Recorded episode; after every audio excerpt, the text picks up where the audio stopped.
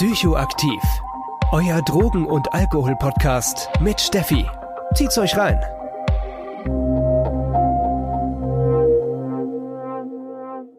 So Leute, was geht? Wir haben heute die erste Substanzfolge des Jahres.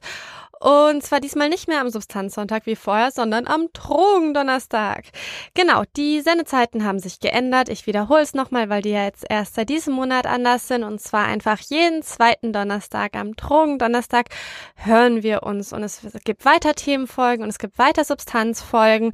Und es wird sich wahrscheinlich einigermaßen abwechseln.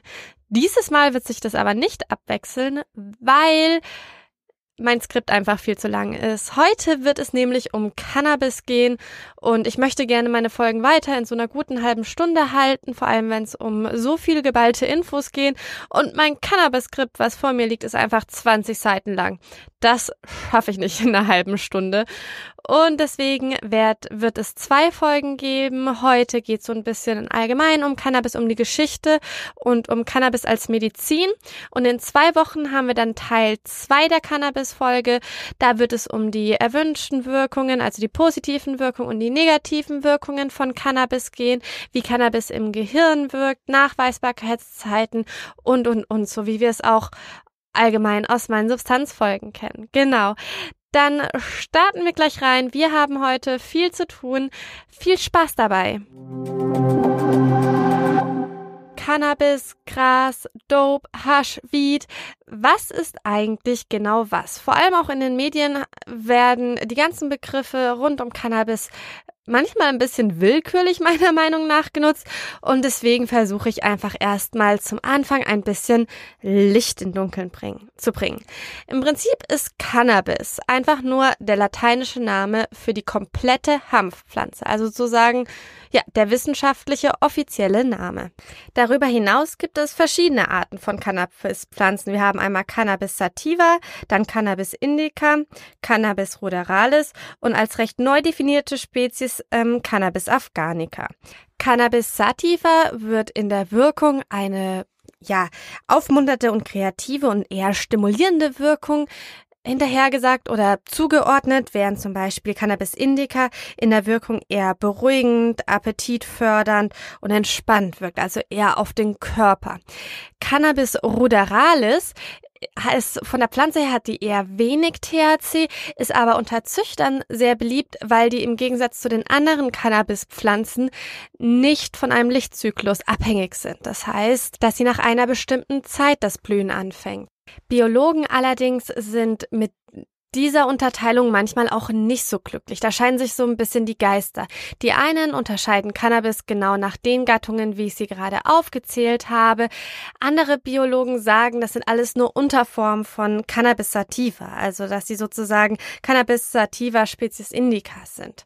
Worüber sich aber alle einig sind, ist, dass Cannabis als Hanfpflanze zu den Hanfgewächsen gehört. Und zu den Hanfgewächsen gehört neben der Cannabispflanze nur noch der Hopfen was bedeutet, dass Hanf und Hopfen eng miteinander verwandt sind. So kommt es auch, dass manche Menschen bei einem sehr herben Bier ja wie so einen Cannabisgeruch verspüren. Ich habe mich da an einen Klienten zurückerinnert, der war auf einer Heimfahrt und da war er auf einem Event, da gab es auch eine Bierverkostung dazu und er hat zwar selbst nicht getrunken, aber er hat gemeint, nach einer Zeit lang musste er echt den Raum verlassen, denn er hatte eben eine Cannabisabhängigkeit. Er hat gemeint, es hat so nach Gras gerochen da drin. Er hat richtig dolle Suchtdruck bekommen.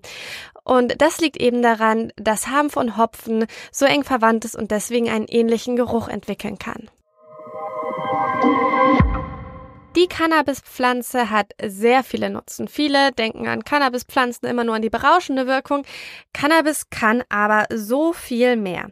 Im Prinzip kann man die komplette Pflanze verwerten. Wir haben einmal im Stängel und der teilt sich in Schäben und Fasern auf. Schäben entstehen bei der Gewinnung von Hanffasern und sehen so ein bisschen aus wie so holzähnliche Teile. Diese können zum Beispiel als Heiz- und Brennmaterial genutzt werden, aber auch als Einstreu für Kleintiere oder eben auch als Dämmmaterial. Die Fasern wiederum werden für Textilien benutzt, wie zum Beispiel Kleidern oder auch recht grobe Stoffe wie Sackleinen oder aber auch zur Zellulosegewinnung für Schreibpapier, also es kann sozusagen Hanfpapier hergestellt werden oder eben als Pappe. Neben den Stängel haben wir dann noch die Blüten und die Samen. Aus den Hanfsamen werden zum Beispiel Lebensmittel wie Mehl oder auch Gebäck gemacht, aber auch Speiseöle und technische Öle wie zum Beispiel für Biodiesel.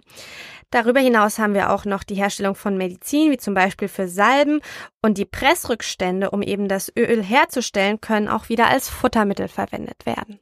Die Blüten der Cannabispflanze können einmal als Genussmittel genutzt werden, und zwar in Form von Marihuana oder Haschisch, das ist wohl auch am bekanntesten. Allerdings können die Blüten zusätzlich noch als äh, Medizin, zum Beispiel in Form von Tee oder auch zur Inhalation verwendet werden.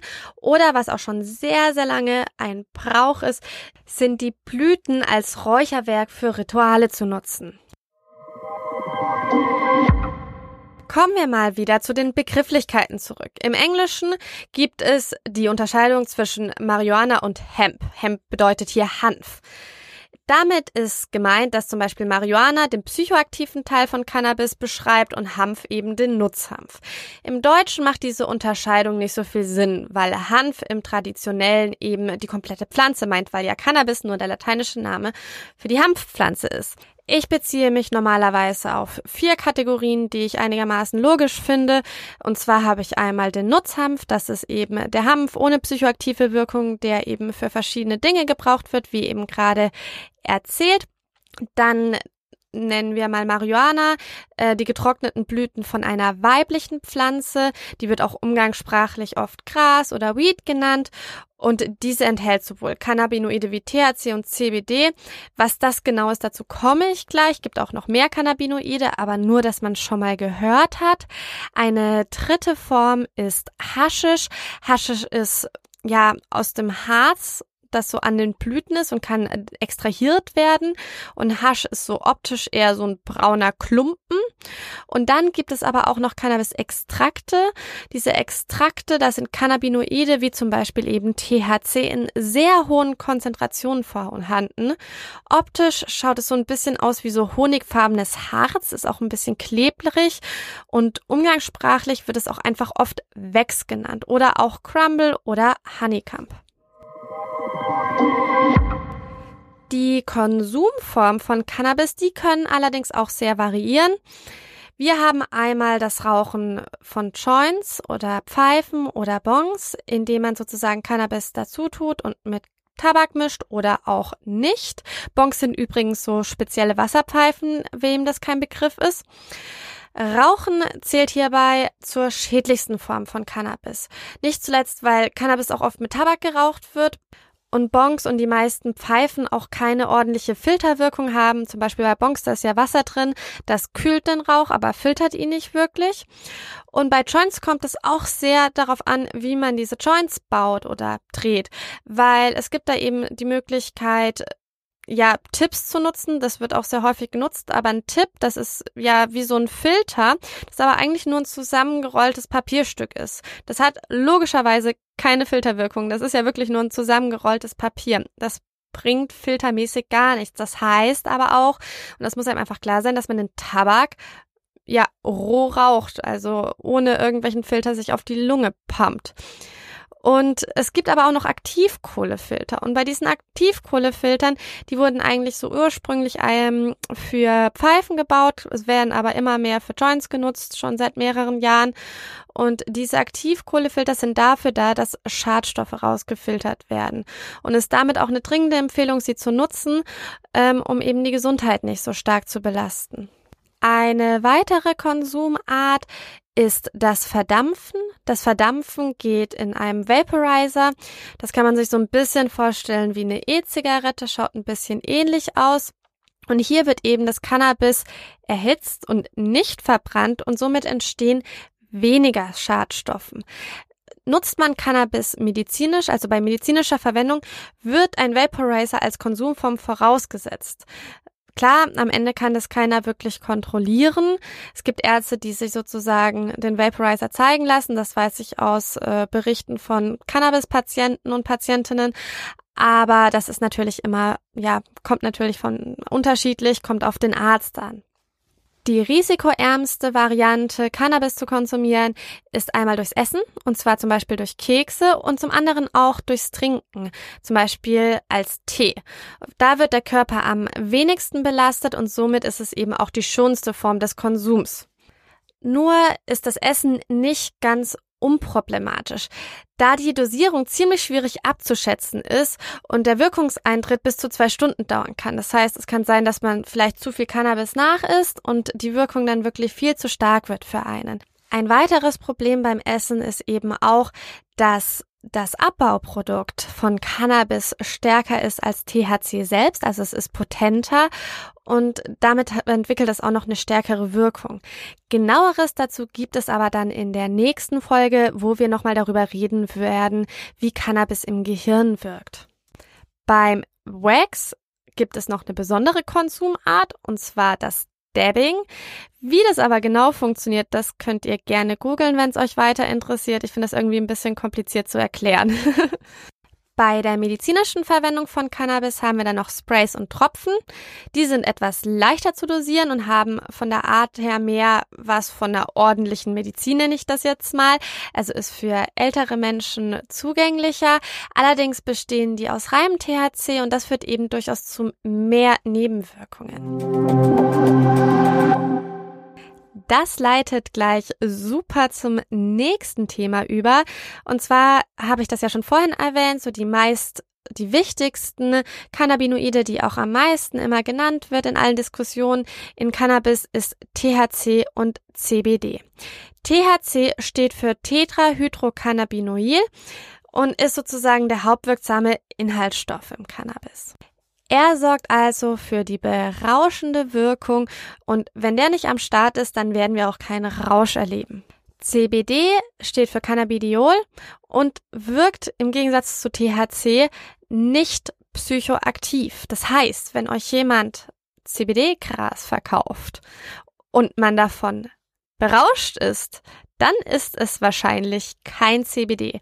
Und weil gerade so viel synthetische Cannabinoide unterwegs sind, möchte ich da wirklich nochmal explizit darauf hinweisen, dass wirklich reines CBD keine, Rauschaus, ähm, keine Rauschwirkung hat.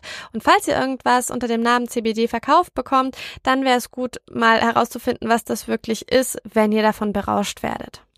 CBD wird recht verschiedene Wirkungen zugeschrieben. Zum Beispiel wirkt es entkrampfend, warum viele Menschen es nutzen, wenn sie ihre Menstruation haben, sozusagen, um diese Verkrampfungen loszubekommen.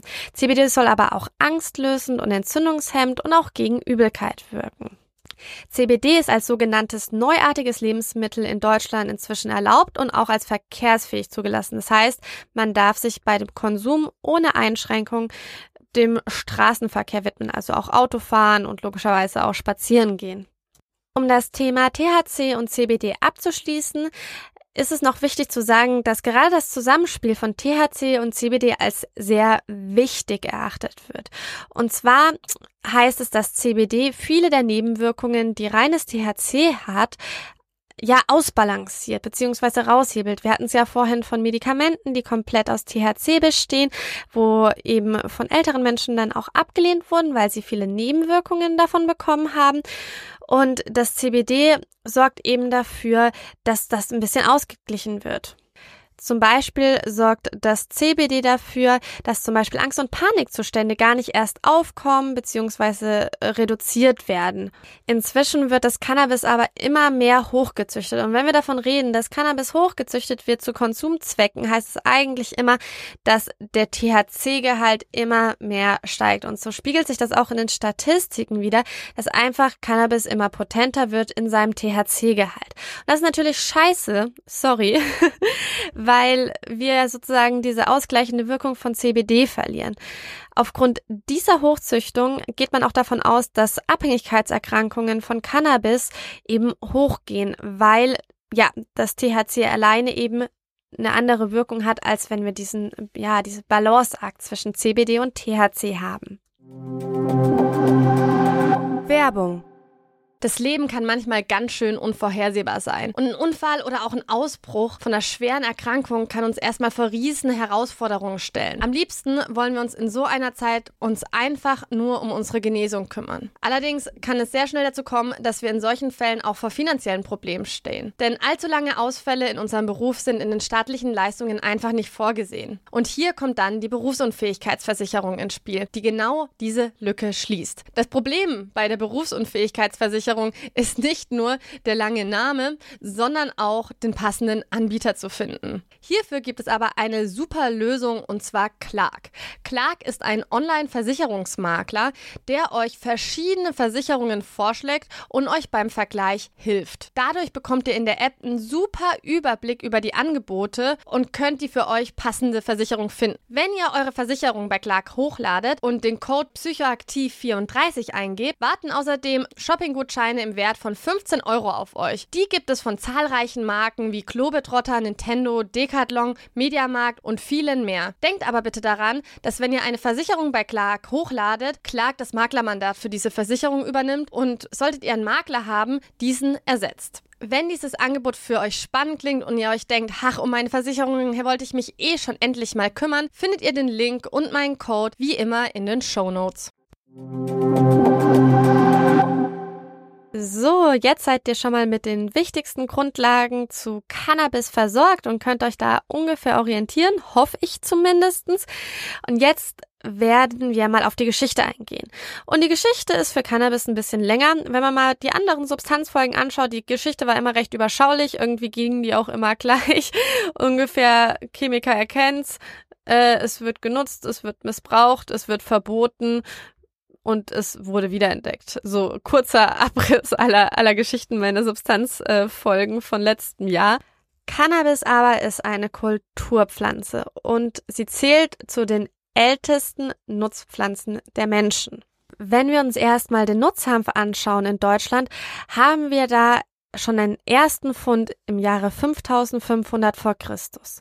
Und seitdem gab es immer wieder Beweise, zum Beispiel 2000 vor Christus gibt es einen germanischen Mantel, der war auf, aus Hanfbast und riesengroßer Sprung im Jahre 800 verfügte sozusagen Karl der Große über ein Dekret, also ein Dekret ist ein Beschluss, ähm, dass die Leinherstellung aus Hanf mit Flachs gemacht wird. Flachs ist auch ein Leingewächs aber auch Nachweise, dass Cannabis als Medizin genutzt wurde, finden wir schon im Jahre 750 vor Christus in der chinesischen Medizin.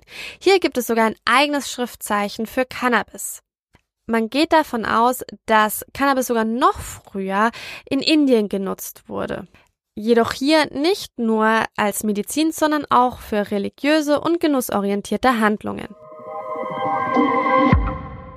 Ja, das nur so als kleines Hintergrundwissen zu Cannabis, eben wie viele Jahre es schon genutzt wurde, sowohl als Medizin, aber auch in Deutschland schon seit vielen, vielen Jahren als Nutzhanf. Nun geht's nach Mitteleuropa. Die Geschichte von Cannabis, je nachdem für welches Land man sie erzählt, läuft ein bisschen anders. Deswegen habe ich mich jetzt einfach auf äh, Mitteleuropa konzentriert, um eben die Entwicklung bei uns transparent zu machen. Denn auch in Mitteleuropa wurde Cannabis schon recht früh als Medizin genutzt, natürlich nicht so früh wie in China. Und zwar seit dem frühen Mittelalter. In Europa wird das frühe Mittelalter circa zwischen den Jahren 500 und 1050 äh, ja, definiert. Und hier wurden vor allem Cannabissamen und das daraus gewonnene Öl zur Behandlung von Husten, Gelbsucht und Geschwülsten genutzt. Aber auch Hebammen haben schon Cannabis genutzt und zwar in Form von ja, Hanfwickeln, die sozusagen um die Fußknöchel geschlagen wurden, gelegt wurden, um eben die Geburt zu erleichtern. In diese Zeit oder in Anschluss dieser Zeit müssen wir auf jeden Fall auch mal kurz über Hildegard von Bingen reden. Hildegard von Bingen hat vom Jahr 1098 bis 1179 gelebt und sie war Ordensfrau der Benediktiner, Äbtissin, also eine Vorstehende eines Klosters, aber sie war auch Dichterin und Komponistin. Aber besonders spannend für unsere Cannabis-Geschichte war sie vor allem auch eine sehr bedeutende Univers Universalgelehrte. Universalgelehrte werden die Menschen genannt, die ein vielseitiges Wissen in vielen Gebieten vorweisen können. Hildegard von Bingen war die Frau, die damals das Wissen aus alten Hochkulturen genommen hat und das mit der mittelalterlichen Volksheilkunde verband. Dazu verfasste sie medizinische Schriften und diese medizinische Schriften entstanden so zwischen den Jahren 1150 und 1160. In ihrem großen Werk Physica, das 2000 Rezepte aus Halbpflanzen bereitstellte, wird auch Cannabis erwähnt, als ein schmerzstillendes und verdauensförderndes Mittel. Sie empfiehlt Cannabis einmal zur lokalen Behandlung von Geschwüren und Wunden. Sie geht aber auch in ihrem Werk schon darauf ein, dass Cannabis bei rheumatischen und bronchialen Erkrankungen sowie Übelkeit und Magenbeschwerden genutzt werden kann. Auch betrachtet sie Cannabis als Opiumersatz. Dieses Wissen wurde über Generation zu Generation weitergegeben und beschleunigte sich nochmal dadurch, dass Druck und die Papierproduktion entwickelt wurden. Und hier kommen wir tatsächlich auch wieder zurück zum Nutzhanf, denn im Jahre 1390 eröffnete die erste Papiermühle in Nürnberg und stellte Papier aus was? Genau, Hanf her. Dieses war deutlich günstiger als das gängige Pergament und Nürnberg wurde zu einem zentralen Ort für die Papierproduktion. 65 Jahre später wird dann auch die Gutenberg-Bibel auf Hanfpapier gedruckt und ist bis heute noch gut erhalten. Zwischen dem 16. und dem 18. Jahrhundert war dann Hanf sehr wichtig für die Schifffahrt, denn aus Hanf wurden sowohl Segel als auch die Seile für die Segelschiffe hergestellt. Und um ein normales Segelschiff auszurüsten, wurden 50 bis 100 Tonnen Hanffasern verwendet. Das muss man sich mal vorstellen. Als jedoch Dampfschiffe dann Ende des 19. Jahrhunderts entwickelt wurden, ging die Hanfnachfrage zurück. Logisch, Dampfschiff braucht keine Segel mehr, also braucht man nicht mehr so viel Hanf. Gleichzeitig war die Baumwolle auf dem aufsteigenden Ast. Diese konnte nämlich billig aus Asien und Russland importiert werden und darüber hinaus auch noch sehr günstig verarbeitet werden. So viel mal zum positiveren Verlauf zu Cannabis in der Geschichte. Jetzt schauen wir doch aber auch noch mal auf die Geschichte der Prohibition von Cannabis. Denn auch die erste Prohibition ist schon ein paar Jährchen her. Und zwar dafür schauen wir erstmal über die Grenzen von Europa hinweg und zwar ins Osmanische Reich. Denn Im Jahr 1378 hat der Emir Sudo Sheikuni von Tionema sorry, wenn das falsch ausgesprochen ist. Ich habe wirklich keine Ahnung, wie man das richtig ausspricht. Aber der Emir hat auf jeden Fall Cannabis verboten. Und er ließ einfach alle Pflanzen dieser Art ausreißen und alle Hanfesser ins Gefängnis sperren. Das war ihm allerdings noch nicht genug, denn er veranlasste zusätzlich noch alle Menschen, die dazu überführt wurden, Cannabis gegessen zu haben, alle Zähne auszureißen. Dieses Schicksal traf damals leider echt einige. Wirklich gebracht hat es jedoch nicht, denn Cannabis breitet sich trotzdem weiter im arabischen Raum aus. Aber auch im europäischen Raum geriet Cannabis in Verruf und zwar im Jahre 1484 ver verbot Papst Innozenz VIII. in einer Bulle die medizinische Verwendung von Cannabis. Bullen wurden übrigens damals Dokumente genannt, welche wichtige Rechtsakte des Papstes verkündet haben. So, aber Papst Innozenz Achte deklarierte Cannabis als unheiliges Sakrament der Satansmesse. Also kurz, er sagt, wer Cannabis nutzt, äh, ist dem Satan verfallen. Und er schreibt diese Pflanzen auch noch dem Hexenkult zu. Also jeder, der Cannabis nutzt, ist ja eine Hexe, jetzt mal sehr vereinfacht ausgedrückt. Anwender wurden durch diese Bulle in den Untergrund oder aber auch in die Verbannung gezwungen. Damit war Cannabis in Europa erstmal ein paar Jährchen weg vom Fenster, aber schon im Jahre 1532 hat der französische Renaissance-Schriftsteller Mist, ich kann gar kein Französisch. Ich wollte mir das eigentlich vor der Aufnahme beibringen lassen, also wenigstens wie ich den Namen ausspreche. Ich probiere es. François Rebellat? Oh Gott. Also man schreibt es Franzois Rebellais. Der hat auf jeden Fall von 1494 bis 1553 gelebt. Gut, halten wir uns nicht mit meinen beschissenen Französischkenntnissen auf, sondern gehen wir weiter im Text. Auf jeden Fall war dieser Renaissance-Schriftsteller ähm, Benedikt Benediktinermönch und auch Arzt Und er hat im Jahr 1532 einen Roman veröffentlicht, auch der auch die Kirche und den Staat und okkulte Mythen verspottet. Und in diesem Roman spricht er auch wieder erstmals über Cannabis. Zu seiner eigenen Sicherheit veröffentlicht er diesen Roman unter einem Pseudonym und auch Cannabis gab er einen Decknamen, dass man nicht sofort wusste, über was er überhaupt redet. Ein weiterer wichtiger Akteur, der verhalf, Cannabis wieder aus dem Untergrund zu holen, war Paracelsus. Paracelsus lebte von 1493 bis 1541.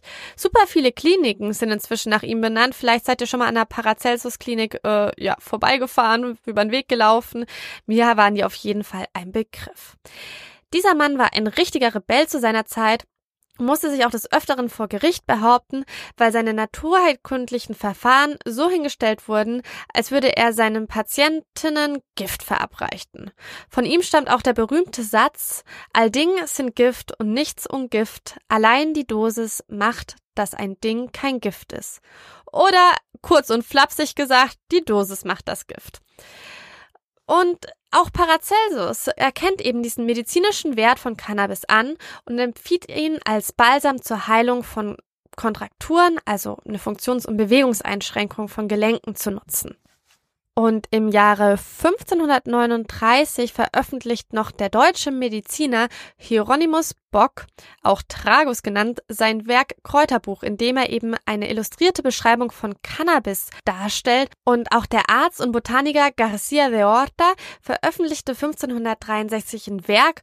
Und in diesem Werk beschrieb er als erster Europäer die psychoaktive Wirkung von Hanf so wurde auf jeden Fall Cannabis wieder populärer, wurde wieder genannt, wurde wieder angeschaut. Aber im Zuge der Aufklärung im Jahre 1700 sind Kräuterbücher eher weniger interessant worden. Also diese ganzen Veröffentlichungen, von denen wir gerade geredet haben. Trotzdem wurde Cannabis nicht unwichtig.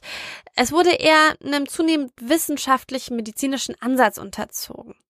Im Jahr 1797 in seinem Werk Reine Arzneimittellehre beschäftigt sich Samuel Hahnemann, der Empfinder der homöopathischen Lehre, mit Cannabis und arbeitet es eben als wirksame Medizin heraus. Aber nicht nur in der homöopathischen Medizin konnte Cannabis bestehen, auch in der damaligen europäischen Schulmedizin konnte sich Cannabis etablieren, zum Beispiel als der irische Arzt William B. O'Shaughnessy Sharkness 1809 bis 1889. Also heute habe ich es mit den Namen echt nicht leicht. Auf jeden Fall hat dieser Arzt in einer Studie die Wirkung von Cannabis erst an Tieren, dann an Menschen und auch dann an sich selbst getestet. Und danach behandelt er Cannabis mit Cannabis sowohl Rheuma, aber auch Cholera, Tollwut und auch Krämpfe mit Erfolg. Kurz, Cannabis etabliert sich das erste Mal in der Schulmedizin. Um das Jahr 1900 erreichte Cannabis dann seinen Höhepunkt und die Firma Merck in Darmstadt war damals der führende Hersteller von Cannabisprodukten. Cannabis galt damals als absolutes Allheilmittel und wurde für alles Mögliche verwendet. Sowohl Schlaflosigkeit, aber auch für Schmerzen, Husten, Tuberkulose bis hin zu Depressionen. Aber auch äußere Anwendungen wie bei der Behandlung von Muskelschmerz oder Hühneraugen wurde Cannabis verwendet. Cannabis wurde wirklich viel verschrieben von Ärzten, viel verwendet von Ärzten und damals war ja ähm, den Menschen die berauschende Wirkung auch schon bekannt. Allerdings wurde Cannabis trotzdem auch an Menschen aller Altersstufen verschrieben, somit eben auch als mildes Schlafmittel für Babys und Kleinkinder. Bis zum Jahr 1872 war Cannabis komplett unreguliert. Das heißt, man konnte es eben ja frei kaufen. Aber dann im Jahre 1872 erließ Kaiser Wilhelm I. eben, dass Cannabis apothekenpflichtig wird. Das heißt, man kann es nur noch in der Apotheke kaufen. Aber auch außerhalb der medizinischen Wirkung wurde Cannabis genutzt, und zwar als Genussmittel. In Deutschland wurde Cannabis vom 18. bis Mitte 20. Jahrhundert auch geraucht.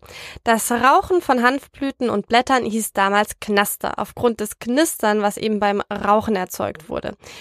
Es war deutlich weniger potent als das heutige Cannabis. Wir hatten es ja vorhin schon ein bisschen von hochgezüchteten Cannabis mit einem hohen THC-Gehalt.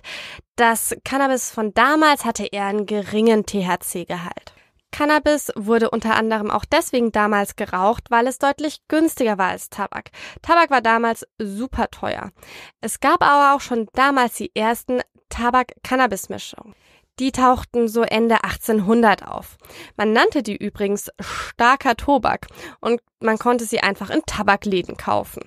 Ein kleiner Fun-Fact am Rande, der mich recht fasziniert hat, vielleicht auch, weil ich ehrenamtlich in einem Safer Use Projekt arbeite. Aber damals gab es dann schon die ersten Ansätze von Safer Use, denn auf den damaligen Tabakdosen von diesem starken Tobak, also dem Cannabis-Tabak-Mischung, stand drauf, misch nicht Orient mit Bier, sonst werden deine Träume wirr. Kurz hier wird empfohlen, Cannabis nicht mit Alkohol zu mischen und es gibt sozusagen einen ersten Safer Use Hinweis zum Mischkonsum von Cannabis. So habe ich das auf jeden Fall gedeutet. Fand ich cool. Als Tabak wieder günstiger wurde, verlor Cannabis seine hohe Beliebtheit. Lediglich so unter der Oberschicht und in Künstlerkreisen genoss Cannabis noch eine Beliebtheit, aber sonst war es eigentlich nicht mehr so verbreitet. Zu Beginn des 20. Jahrhunderts ging es dann langsam los, dass Cannabis als Naturprodukt von synthetischen Arzneien verdrängt wurde. Das Problem war, dass damals die Wirkung von der Cannabispflanze von den Chemikern und Pharmazeuten nicht so wirklich erklärt werden konnte. Dadurch konnte das medizinische Cannabis nicht standardisiert werden und somit gab es auch Dosierungsprobleme. So kam es, dass Cannabis mit Opiaten und Barbituraten und so weiter nicht mehr wirklich mithalten konnte und wieder sehr an Bedeutung verlor. Erst im Jahre 1964 gelang es dem israelischen Wissenschaftler Raphael Mocholam, THC als wichtigste wirkende Substanz zu isolieren. Es dauerte aber noch weitere 30 Jahre, bis das körpereigene Cannabinoid-System mit den körpereigenen Cannabinoiden, wie zum Beispiel Anandamid, entdeckt wurde. Im Jahre 1911 fand dann in Den Haag die erste internationale Opiumkonferenz statt. Bei dieser Opiumkonferenz nahmen zwölf Länder teil, 14 waren insgesamt eingeladen und hier wurde von der italienischen Regierung das erste Mal vorgeschlagen, den Konsum von Cannabis genauso strengen Regeln und Strafen zu unterwerfen, wie es schon bei Opium, Morphin und Kokain der Fall war. Das wurde allerdings im Jahre 1911 abgelehnt. Zwölf Jahre später bei der zweiten Opiumkonferenz brachte dann die ägyptische Regierung erneut ein Cannabisverbot ein und diesmal fand dieser Vorschlag Zustimmung. Auch wenn Cannabis damals hier und da in der Oberschicht und in Künstlerkreisen noch konsumiert wurde, spielte Cannabis damals nicht wirklich eine Rolle in Deutschland.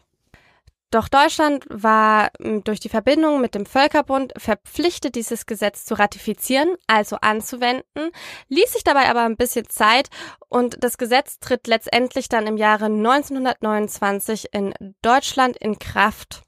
Und das war's dann erstmal mit Cannabis als Medizin, aber auch als Genussmittel und teilweise auch als Nutzpflanze. Es wird gemunkelt, dass die Idee, Cannabis zu verbieten, von Ägypten keine ja, keine gesundheitlichen Hintergründe hatte, sondern wirtschaftliche Hintergründe. Das begründet sich daraus, dass Ägypten ein großer Baumwollproduzent war damals. Und wir hatten das ja gerade auch in der bisschen älteren Geschichte. Ein Konkurrenzprodukt zu Baumwolle ist nun mal der Hanf.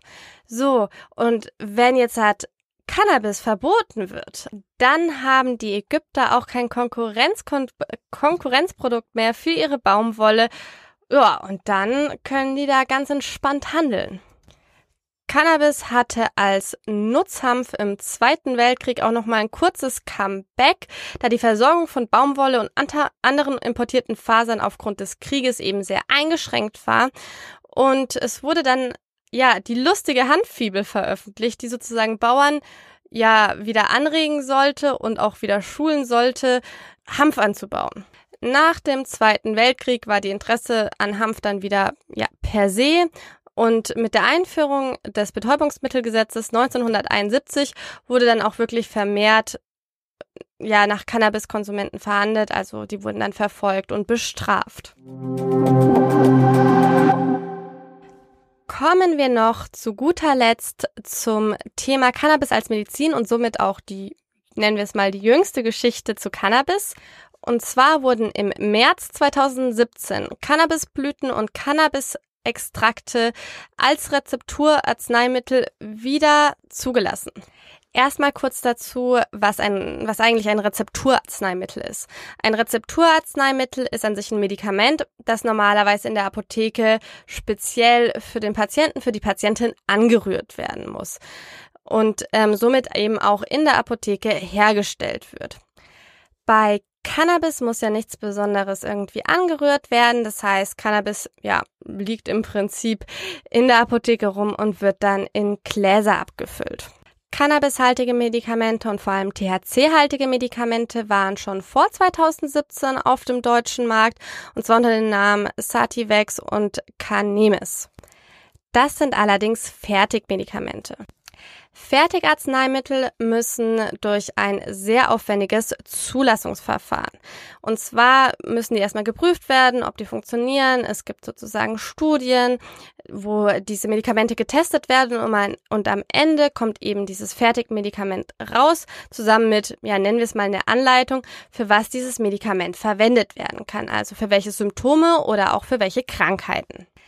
Dieses Zulassungsverfahren fällt jedoch bei Rezepturarzneimittel weg. Rezepturarzneimittel sind in der Regel so Medikamente, die für einen bestimmten Patient, eine bestimmte Patientin hergestellt wird. Das resultiert zum Beispiel daraus, wenn der Patient, die Patientin eine Unverträglichkeit haben und deswegen Fertigmedikamente nicht konsumieren können. Oder auch wenn Kinder zum Beispiel sehr alkoholhaltige oder auch bittere Medizin nicht einnehmen können, werden dann extra für diese Kinder Rezepturmedikamente hergestellt.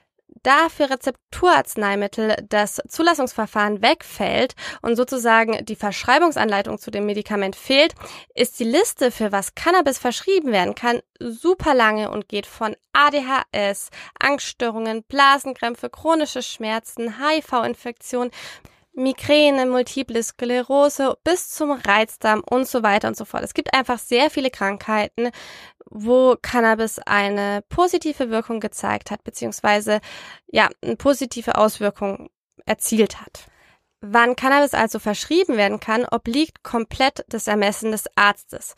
Und Cannabis kann auch von Ärzten aus allen Fachrichtungen verschrieben werden. Die Verschreibung von Cannabis geht jedoch mit vielen Problemen einher. Viele Ärzte verschreiben kein Cannabis, was unter anderem auch daher rührt, dass es einfach nicht abschließend geklärt ist, für welche Symptome oder Krankheiten es nun verwendet werden kann.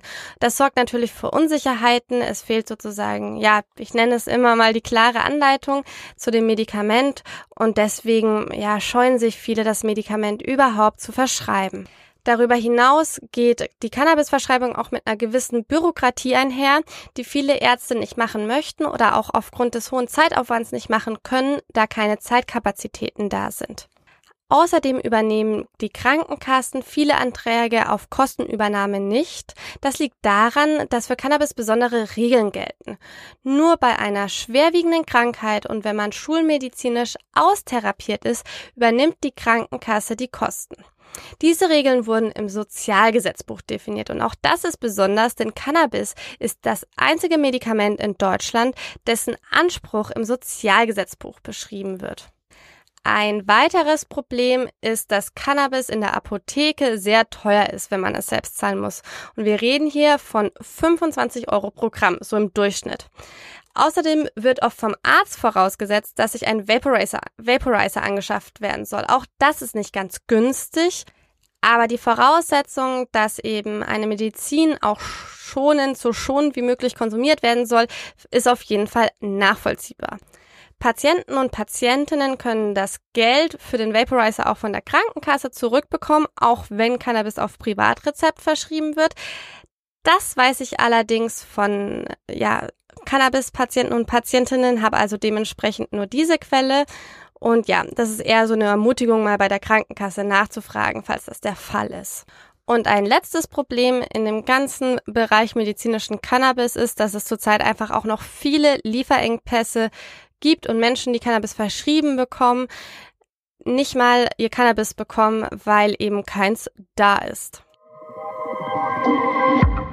Als letzter Punkt zum medizinischen Cannabis möchte ich noch kurz auf die Fahreignung eingehen. Das ist nämlich auch ein bisschen tricky, das Thema. Und zwar kann man mit medizinischem Cannabis schon Auto fahren. Es gibt aber so ein paar Voraussetzungen, die man erfüllen muss. Im Prinzip ist erstmal das erste Gebot, sich an die Weisungen der Ärztin zu halten und zu gucken, was die sagt. Die kann zum Beispiel sagen, naja, wir brauchen jetzt erstmal eine Eingewöhnungszeit, bis man sich an ja, die Wirkung von Cannabis gewöhnt, Nebenwirkungen, unerwünschte Wirkungen nachlassen und damit eben ja, wieder eine Fahrtüchtigkeit entstehen kann.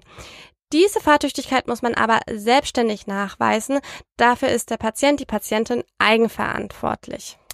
Allerdings gibt es bei Cannabis auch zwei verschiedene Arten, wie Cannabis verschrieben werden kann. Es gibt einmal Cannabis als tägliche Dosis oder Cannabis als Bedarfsmedikation. Bedarfsmedikation bedeutet im Prinzip, dass man Cannabis dann immer konsumieren kann, wenn eben gerade der Bedarf ist, also wenn gerade das Leiden oder das Symptom auftritt, oder man hat eben eine tägliche Menge, die man konsumieren kann. Wenn man Cannabis täglich verschrieben bekommt, ist die Fahrtüchtigkeit gegeben, also man kann sie leichter nachprüfen lassen. Aber wenn man Cannabis als Bedarfsmedikation verschrieben bekommen hat, schränkt das die Fahrtüchtigkeit ein. So als Beispiel zum Beispiel, Patientin Anna hat chronische Schmerzen und deswegen ähm, ja, dampft sie täglich eine Menge Cannabis, die sie eben auch verschrieben bekommen hat. Und somit kann sie auch ihre Fahrtüchtigkeit offiziell feststellen lassen und sich dann wieder an Steuer setzen nach einer gewissen Eingewöhnungszeit. Patient Peter aber hat wegen seiner starken Migräne nur bei Bedarf Cannabis verschrieben bekommen. Also, wenn er Migränesymptome hat. Und das stellt eben eine Veruntüchtigkeit her. Das heißt, wenn Peter ja aus dem Verkehr gezogen wird mit einem positiven Cannabis-Test und in Anführungszeichen nur Bedarfspatient ist, kann er eben Probleme bekommen. So, wir haben es geschafft. Die erste Folge meiner Doppelfolge Cannabis ist fertig. Wir haben uns mal Cannabis ganz im Allgemeinen angeschaut, uns ein paar Grundlagen herangeschafft. Wir sind einmal durch die komplette Geschichte von Cannabis ja, getaucht und am Ende haben wir uns auch noch mal Cannabis als Medizin ein bisschen genauer angeschaut. In zwei Wochen geht es weiter mit dem zweiten Teil der Doppelfolge Cannabis. Und da wird es eben über die erwünschten und unerwünschten Wirkungen von Cannabis gehen. Wir schauen uns an, wie Cannabis im Gehirn wirkt. Ja, und was mir halt sonst noch zu Cannabis eingefallen ist. Ich freue mich, euch in zwei Wochen wieder zu hören. Nee, eigentlich hört ihr ja mich. Egal, ich bin schon ein bisschen müde, es ist auch schon spät. Ich wünsche euch schöne zwei Wochen. Bis zum nächsten Mal. Tschüss.